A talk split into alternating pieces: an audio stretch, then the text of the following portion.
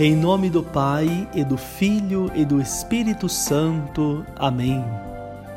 Hoje é sábado da quinta semana da Páscoa. Estamos caminhando já para o final do tempo pascal.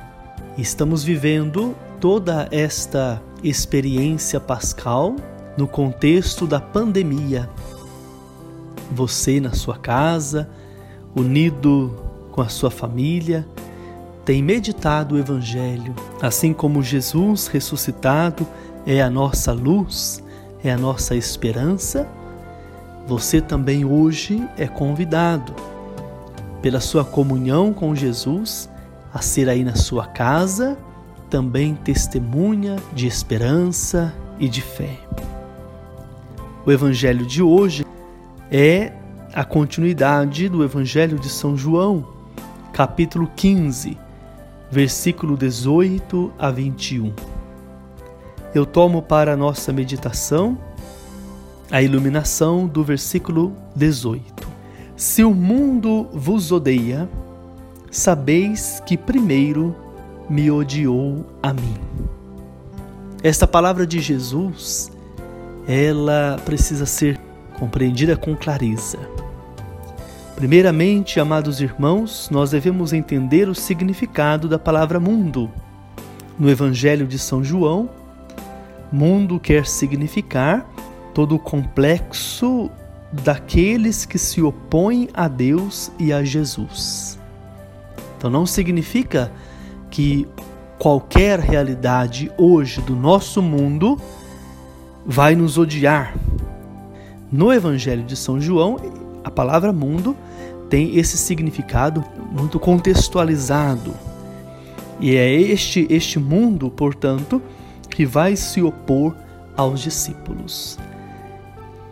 Mas, é, caminhando na nossa compreensão, é preciso também dizer que o cristão ele não corre atrás das provações.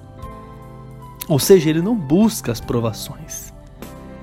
A fidelidade da missão poderá trazer provações aos discípulos. Agora, sem ir atrás das provações, vai então bastar aceitar as que vierem. É interessante pensar isso, porque se aparecer em nossa vida uma provação, uma perseguição, bom, basta acolher a esta. E nesse contexto, dar testemunho de Jesus sem abrir mão, portanto, da sua fé.